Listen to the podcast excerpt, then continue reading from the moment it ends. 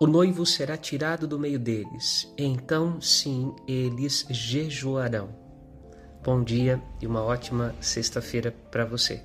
Nestas palavras de Jesus estão contidas as razões que nos levam como cristãos a jejuar.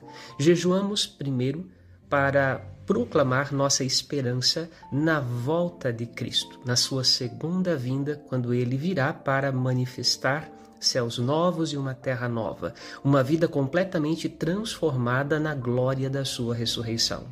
Jejuamos ainda para proclamar nossa fidelidade a Deus, renunciando a toda e qualquer idolatria nesse mundo, inclusive do comer e do beber.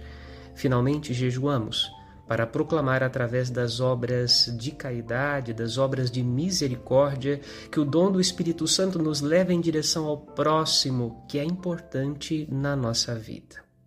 Pense nisso.